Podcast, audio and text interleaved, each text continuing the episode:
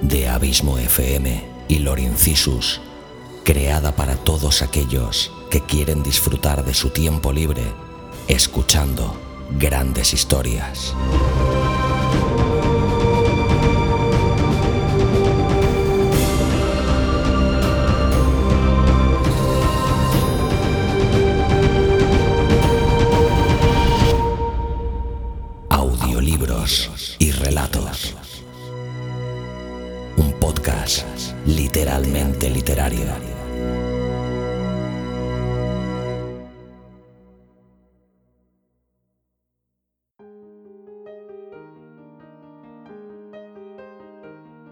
Hola amigos, bienvenidos a Audiolibros y Relatos, un podcast que como ya dijo en el anterior programa mi compañero Xavi Villanueva, no necesita mucha explicación su temática. Pero por si hubiera alguien a quien no le quedara claro, es un podcast en el que hablamos de audiolibros y relatos. Pero creo que quizás lo primero es presentarme. Soy Luis Carballés, más conocido como Lord Incisus, creador de lordincisus.com. Este programa es el primero que hago en este proyecto que junto a Xavi producimos para llevarte la mejor literatura a tus oídos. Porque te mereces disfrutar de tu tiempo escuchando grandes historias. Para el programa de hoy he elegido un relato de Jack London. Jack London fue un escritor norteamericano que bien podría decirse se hizo a sí mismo. Huérfano de padre, se autoeducó frecuentando la Biblioteca de San Francisco, donde leyó decenas de libros. Ya siendo adulto, trabajó en empleos realmente duros, como la central eléctrica del ferrocarril o como empleado en un molino de yute, pero ante todo era un aventurero, hecho que demuestra su marcha a Alaska en busca de oro durante la fiebre del oro norteamericana, e incluso fue detenido por vagabundo. Todos estos hechos marcaron su vida y decidió que quería ser escritor, porque pensó que no quería volver a pasar penurias y de hecho, algunas de las novelas más importantes de las que escribió están basadas en aventuras vividas por él de tal manera que en alguno de sus relatos se cree que el personaje se basa en él mismo. Algunas de esas novelas son Colmillo Blanco, por ejemplo, que como muchos de vosotros recordaréis, fue llevada al cine en 1991 y protagonizada por un jovencísimo Ethan Hawke. La llamada de la selva es otra de esas novelas escrita por Jack London y que ha conseguido el título de clásico de la literatura de aventuras. El relato que he escogido se titula Un millar de muertes. En este relato, el protagonista es un aventurero lobo de mar que estando a punto de morir en el mar después de desertar de un pesquero, es rescatado por un acaudalado señor amante de la ciencia. Antes de dejaros con el relato, os invito a que, si os gusta la historia, la comentéis y la compartáis en vuestras redes sociales. Y si crees que nuestro proyecto es interesante, déjanos un tweet dándonos tu opinión con el hashtag audiolibros y relatos para seguirnos y comentarnos sugerencias, peticiones, audiocomentarios o lo que estiméis, lo podéis hacer a través de Facebook en Abismo FM y también en Lord Incisus. Y en Twitter, arroba Abismo FM y arroba Lord Incisus respectivamente. También lo podéis hacer a través de un correo electrónico audiolibros y relatos 45 gmail.com. Amigos, os dejo con Un millar de muertes de Jack London.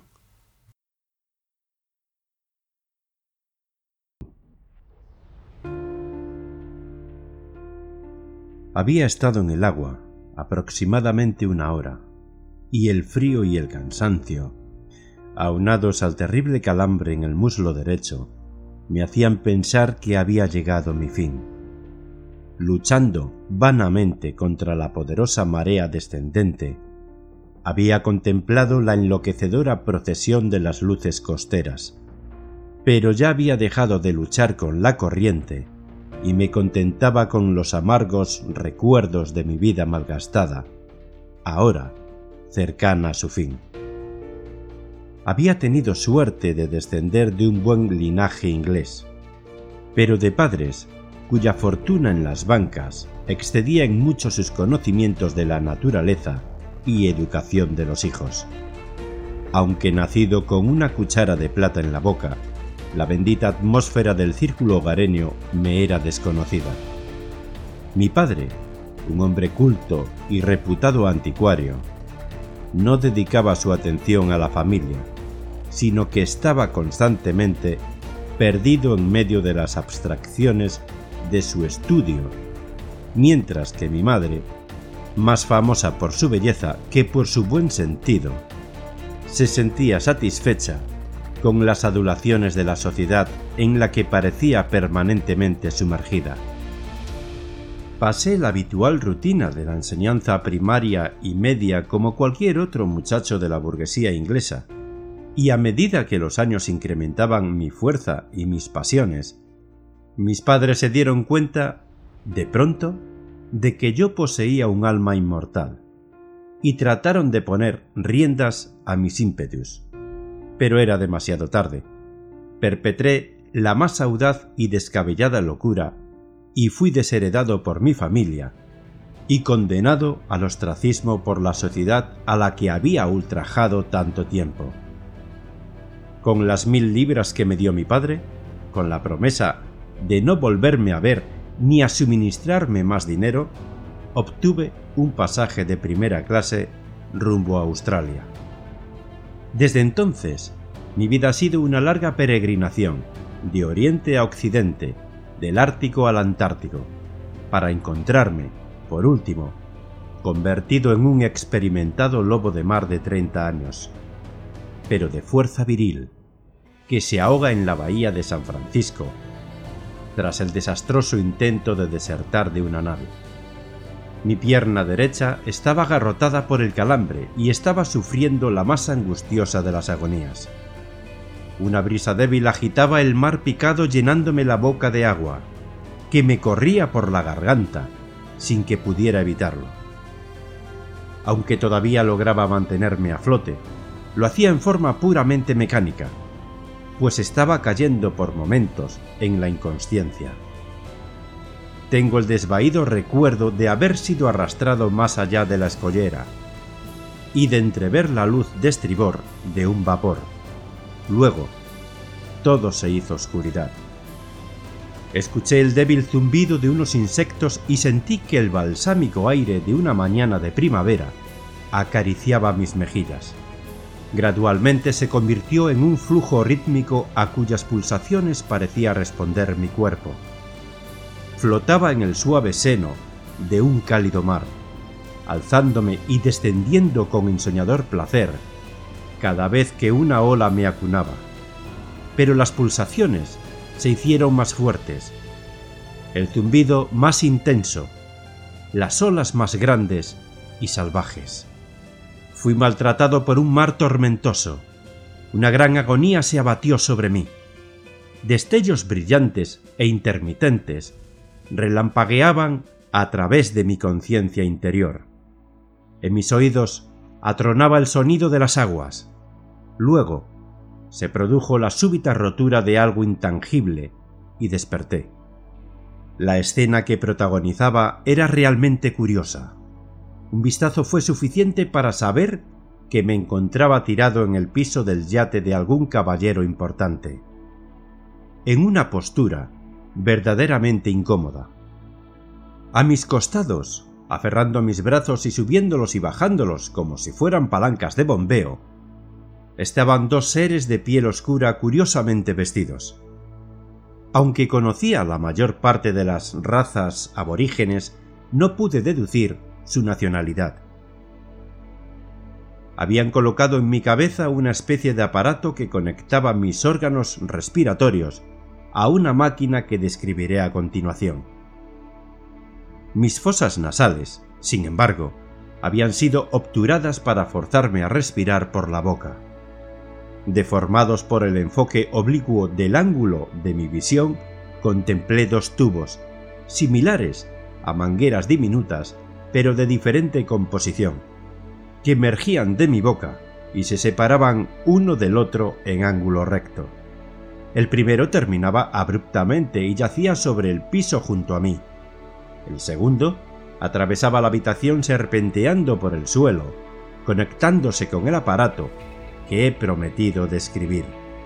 En los días anteriores a que mi vida se hubiera hecho tangencial, me había interesado no poco en las ciencias, y conocedor de la parafernalia y accesorios generales de un laboratorio, pude ahora apreciar la máquina que contemplaba. Estaba compuesta principalmente de vidrio, siendo su construcción algo burda como es habitual en los aparatos experimentales. Un recipiente de agua estaba rodeado por una cámara de aire, a la que se unía un tubo vertical terminado en un globo. En el centro de todo esto había un vacuómetro. El agua del tubo se movía hacia arriba y hacia abajo, produciendo inhalaciones y exhalaciones alternas que luego eran comunicadas a través del tubo a mi boca. Con esto, y la ayuda de los hombres que movían con tanto vigor mis brazos, el proceso de la respiración había sido artificialmente reiniciado, subiendo y bajando mi pecho y expandiendo y contrayendo mis pulmones, se pudo persuadir a la naturaleza de que volviese a su labor acostumbrada. Tan pronto abrí los ojos, me fue retirado el artefacto que llevaba en la cabeza, nariz y boca. Me hicieron tragar tres dedos de brandy y logré ponerme de pie, tambaleándome, para agradecer a mi Salvador.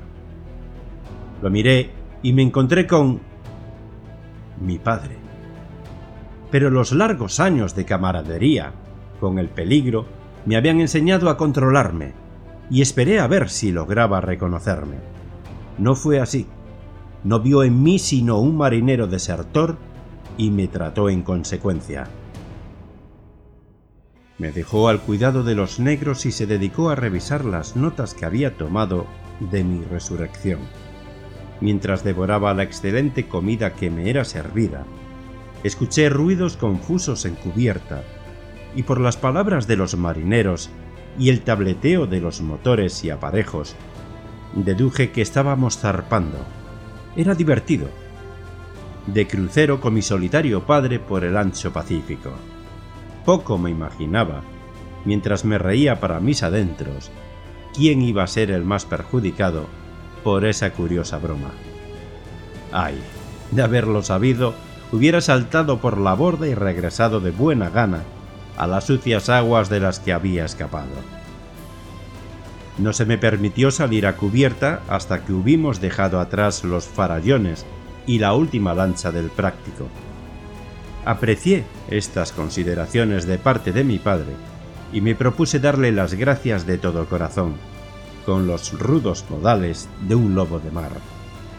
No podía sospechar que tenía sus propias razones para mantener oculta mi presencia para todos, excepto para su tripulación me habló brevemente de mi rescate por los marineros, asegurándome que el favor me lo debía él a mí, ya que mi aparición había sido realmente oportuna. Había construido el aparato para experimentar algunas teorías concernientes a ciertos fenómenos biológicos, y había estado esperando una oportunidad para utilizarlo. Usted ha probado su funcionamiento sin lugar a dudas, dijo, y luego agregó, con un suspiro, pero solo en el reducido campo de la asfixia. Pero, para no alargar mi relato, diré que me ofreció un adelanto de dos libras sobre mi futuro jornal por navegar con él, lo cual me pareció excelente, ya que realmente no me necesitaba. Al contrario de lo que esperaba, no tuve que unirme al grupo de marineros en proa, sino que me fue asignado un confortable camarote, y se me designó un lugar en la mesa del capitán. Él se había dado cuenta de que yo no era un marinero común, y resolví aprovechar la oportunidad para recobrar su afecto. Tejí un pasado ficticio para explicar mi educación y presente posición e hice todo lo posible para entrar en comunicación con él. No tardé mucho en revelar una predilección por la investigación científica, ni él en apreciar mi aptitud. Me convertí en su ayudante, con el correspondiente aumento de mi salario, y a poco comenzó a hacerme confidencias y a exponer sus teorías. Me sentí tan entusiasmado como él. Los días volaron con rapidez, pues me hallaba profundamente interesado en los nuevos estudios, pasando las horas de vigilia en su bien provista biblioteca, o escuchando sus planes y ayudándolo en el trabajo de laboratorio. Pero nos vimos obligados a diferir algunos experimentos atrayentes por no ser una nave bamboleante el lugar adecuado para trabajos delicados y cuidadosos. Sin embargo, me prometió muchas horas agradables en el magnífico laboratorio hacia el que nos dirigíamos. Había tomado posesión de una isla no señalada en mapas de los mares del sur, según me dijo, y la había convertido en un paraíso científico. No llevábamos mucho tiempo en la isla cuando descubrí la horrible red en la que había sido atrapado. Pero antes de que describa los extraños sucesos que acaecieron, debo delinear brevemente las causas que culminaron en una experiencia tan asombrosa como jamás sufrió hombre alguno. En sus últimos años, mi padre había abandonado los mohosos encantos del anticuario y había sucumbido a los más fascinantes que se designan bajo la denominación genérica de biología. Como había sido cuidadosamente instruido en los fundamentos durante su juventud, exploró rápidamente todas las ramas superiores hasta donde había llegado el mundo científico, hasta encontrarse en la tierra virgen de lo desconocido. Era su intención el adelantarse en este territorio inexplorado y en ese mundo de sus investigaciones fue cuando el azar nos reunió. Dotado de un buen cerebro, aunque no esté bien que yo mismo lo diga, me sumergí en sus especulaciones y métodos de razonamiento, volviéndome casi tan loco como él. Pero no debería decir esto. Los maravillosos resultados que obtuvimos más tarde señalan a las claras su lucidez. Tan solo puedo decir que era el ser de más anormal crueldad y sangre fría que jamás hubiera visto después de haber penetrado los misterios duales de la fisiología y la psicología. Sus razonamientos lo habían llevado al límite de un gran campo, y para explorarlo mejor, debió iniciar estudios en química orgánica superior, patología, toxicología y otras ciencias y subciencias relacionadas secundariamente con sus hipótesis especulativas. Comenzando con la proposición de que la causa directa del cese de vitalidad, temporal o permanente, era la coagulación de ciertos elementos y compuestos del protoplasma. Había aislado y sometido a múltiples experimentos a dichas sustancias. Dado que el cese temporario de vitalidad en un organismo ocasionaba el coma y el cese permanente de la muerte, supuso que mediante métodos artificiales esta coagulación del protoplasma podía ser retrasada o evitada y hasta combatida en casos extremos de solidificación. O sea que, olvidándonos del lenguaje técnico, afirmaba que la muerte, cuando no era violenta y en ella resultaba dañado alguno de los órganos, era simplemente vitalidad suspendida, y que, en tales ocasiones, podía inducirse a la vida a reiniciar sus funciones mediante métodos adecuados. Esta era, pues, su idea. descubrir el método de renovar la vitalidad de una estructura y probar esta posibilidad práctica por medio de la experimentación de la que aparentemente ha huido la vida. Desde luego, se daba cuenta de la inutilidad del intento luego del inicio de la descomposición. Necesitaba organismos que tan solo el instante, la hora o el día anterior hubiesen estado rebosantes de vida. Conmigo, de forma algo primaria, había comprobado su teoría. Cuando me habían recogido de las aguas de la bahía de San Francisco, estaba realmente muerto, ahogado. Pero la chispa vital había sido vuelta a encender por medio de sus aparatos aeroterapéuticos como los llamaba él. Vayamos ahora a sus oscuros propósitos con respecto a mi persona. Primero me mostró de qué forma me hallaba completamente en su poder. Había enviado lejos el yate por el término de un año, reteniendo tan solo a los dos negros. Luego me hizo una exposición exhaustiva de su teoría y esbozó, a grandes rasgos, el método de prueba que había decidido adoptar, concluyendo con el repentino anuncio de que yo iba a ser su cobayo. Me había enfrentado a la muerte y arriesgado sin temer las consecuencias en muchas aventuras desesperadas, pero nunca en una de esa naturaleza. Puedo jurar que no soy ningún cobarde, y no obstante, esta proposición de viajar a uno y otro lado de la frontera de la muerte me produjo un terror pánico. Pedí que me concediera algún tiempo, a lo que él accedió, asegurándome también que tenía un solo camino, el de la sumisión. La huida de la isla estaba fuera de toda cuestión. La huida, mediante el suicidio, no era nada divertida, pero quizás era realmente preferible a lo que luego iba a sufrir. Mi única esperanza era destruir a mis raptores. Pero esta última posibilidad fue eliminada por las precauciones tomadas por mi padre. Estaba sujeto a una vigilancia constante, incluso durante el sueño, por uno u otro de los negros. Luego de suplicar en vano, descubrí y probé que era su hijo. Era mi última carta, y había puesto todas mis esperanzas en ella, pero fue inexorable. No era un padre sino una máquina científica. Aún me pregunto, ¿cómo fue que se casó con mi madre y me engendró?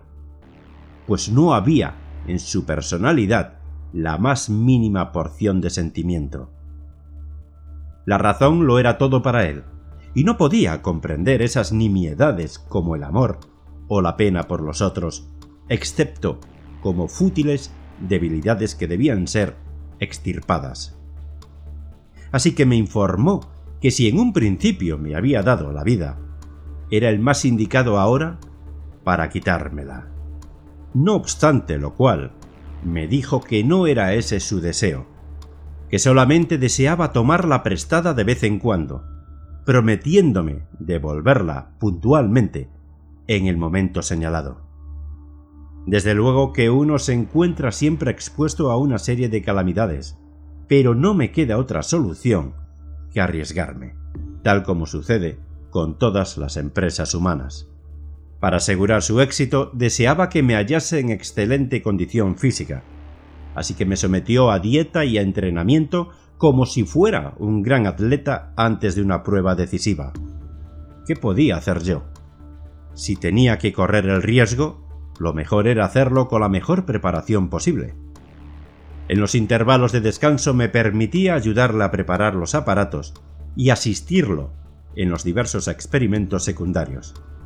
Puede imaginarse el interés que tomé en tales operaciones.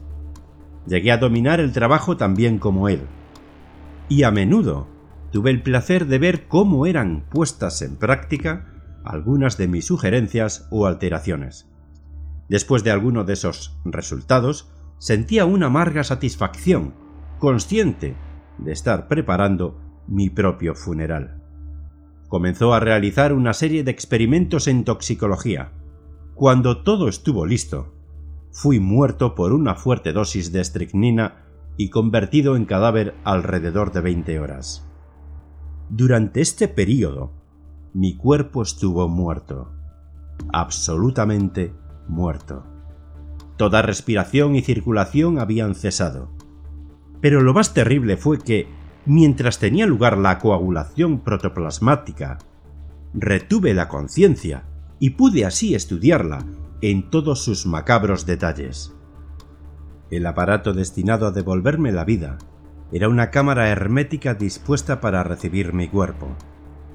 El mecanismo era simple, algunas válvulas, un cilindro con pistón y un motor eléctrico. Cuando estaba funcionando, la atmósfera interior era rarificada y comprimida alternativamente, comunicando a mis pulmones una respiración artificial sin la utilización de los tubos previamente usados. Aunque mi cuerpo estaba inerte y acaso en las primeras etapas de la descomposición, tenía conciencia de todo lo que sucedía. Supe cuándo me colocaron en la cámara, y aunque mis sentidos estaban en reposo, sentí los pinchazos de las agujas hipodérmicas que me inyectaban un compuesto que debía reaccionar contra el proceso coagulatorio. Entonces fue cerrada la cámara y puesta en marcha la máquina. Mi ansiedad era terrible, pero la circulación fue restaurada.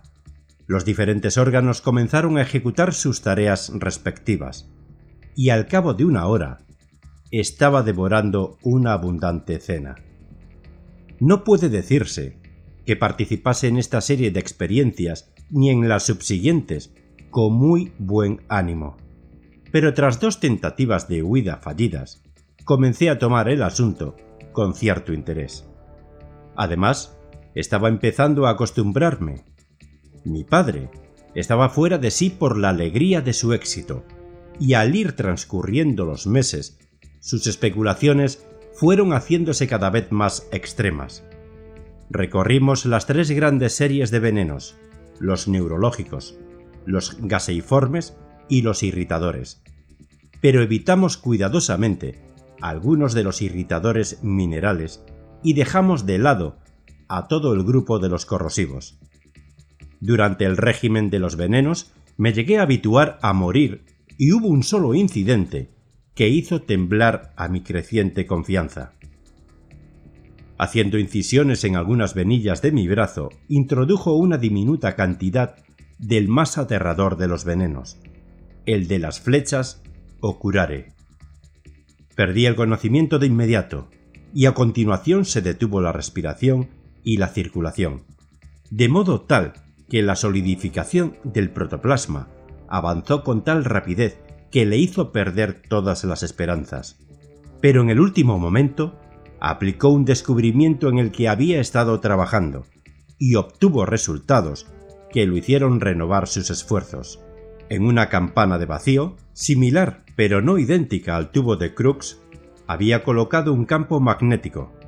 Cuando era atravesado por luz polarizada, no producía fenómeno alguno de fosforescencia, ni proyección rectilínea de átomos, pero emitía unos rayos no luminosos similares a los rayos X. Mientras los rayos X son capaces de revelar objetos opacos ocultos en medios densos, estos poseían una mayor penetración. Mediante los mismos, fotografió mi cuerpo y halló en el negativo un infinito número de sombras desdibujadas, debidas a las actividades eléctricas y químicas que aún proseguían su función. Esto era una prueba infalible de que el rigor mortis en el cual yacía no era real. Esto es que aquellas fuerzas misteriosas, aquellos lazos delicados que unían el alma a mi cuerpo, todavía estaban en acción. Así pues, la acción del curare fue mucho más peligrosa que la de los otros venenos, cuyas resultantes posteriores eran inapreciables, salvo en los compuestos mercuriales, que usualmente me dejaban lánguido por varios días. Otra serie de experimentos deliciosos fueron hechos con la electricidad.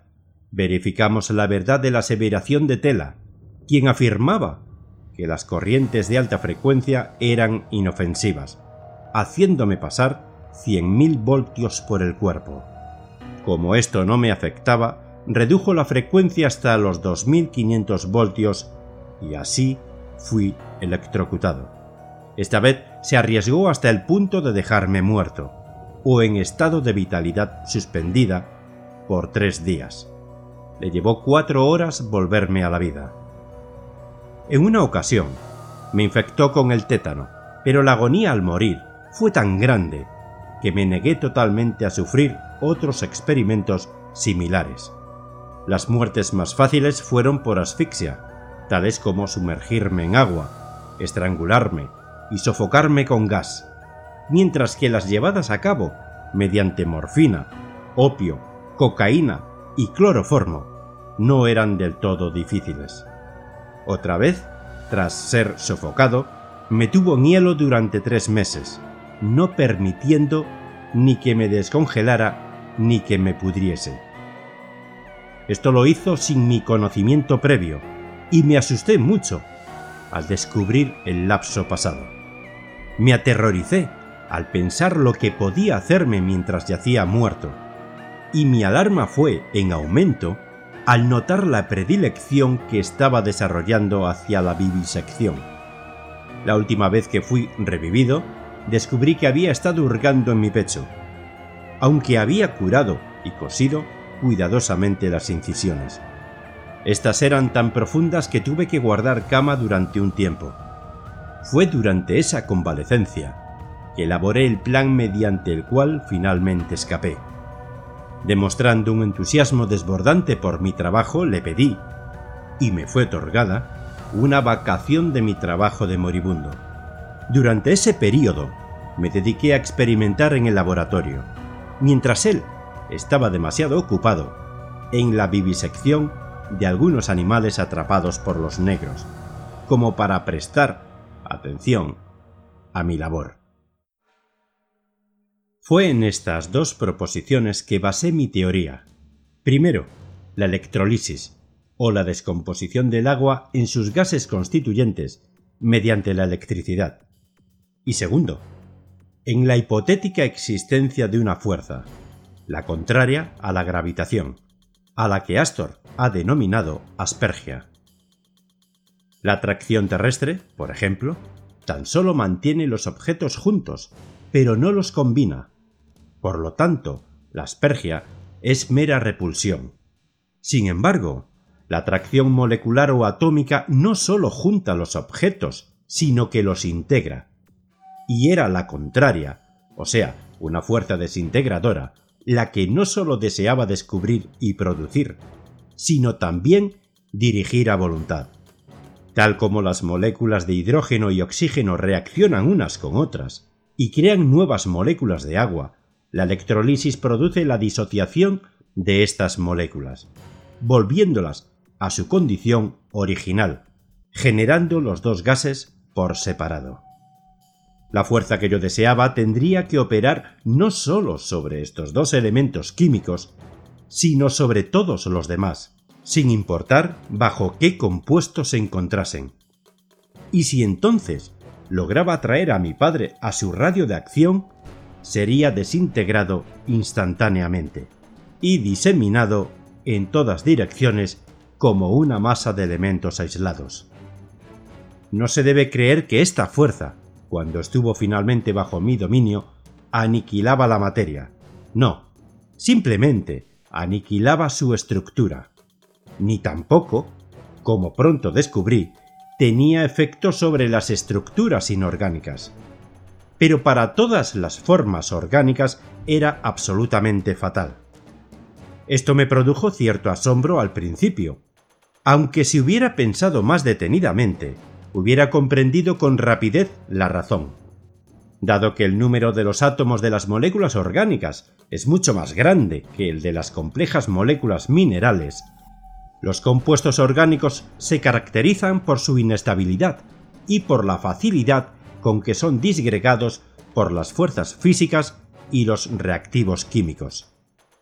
Dos tremendas fuerzas eran proyectadas por dos potentes baterías, conectadas con magnetos construidos para este fin. Separadas una de la otra, eran completamente inofensivas, pero cumplían su objetivo al converger en un punto en medio del aire. Después de casi haber demostrado su funcionamiento escapando por un pelo de ser disipado en la nada, preparé la trampa. Escondí los magnetos de forma tal que su fuerza convergía frente a la entrada de mi alcoba en un campo mortal. Y coloqué en mi cama un botón desde el cual podía conectar la corriente de las baterías, hecho lo cual me introduje en el lecho. Los negros todavía vigilaban mi dormitorio, relevándose uno al otro a medianoche. Conecté la corriente tan pronto llegó el primero Apenas había logrado adormecerme cuando fui despertado por un vibrante tintineo metálico. Allí, en el umbral de la puerta se hallaba Dan, el San Bernardo de mi padre. Mi guardián corrió a tomarlo. Desapareció como una bocanada de aire. Sus ropas cayeron al suelo en un montón. Se notaba un ligero olor a ozono en el aire pero dado que los principales componentes gaseosos del cuerpo son el hidrógeno, el oxígeno y el nitrógeno, que son igualmente inoloros e incoloros, no se notaba otra manifestación de su desaparición. No obstante, cuando desconecté la corriente y recogí las vestiduras, hallé un precipitado de carbono en forma de carbón animal y otros sólidos, los elementos aislados de su organismo, tales como azufre, potasio y hierro. Volví a instalar la trampa y retorné a la cama. A medianoche me levanté y recogí los restos del segundo negro. Y luego dormí pacíficamente hasta el amanecer. Me despertó la estridente voz de mi padre que me llamaba desde el otro lado del laboratorio. Me reí para mis adentros. Nadie lo había despertado y había dormido más de la cuenta. Pude oírlo mientras se acercaba a mi habitación con la intención de hacerme levantar. Por lo tanto, me senté en la cama para observar mejor su eliminación, o mejor debería decir, su apoteosis. Se detuvo un momento en el umbral y luego dio el paso fatal. ¡Uf! Fue como el viento soplando entre los pinos desapareció. Sus ropas cayeron en un fantástico montón sobre el suelo. Además del ozono, noté un débil olor a ajo producido por el fósforo. Algunos sólidos elementales yacían entre sus vestimentas. Eso era todo. El ancho mundo se abría ante mí. Mis carceleros ya no existían.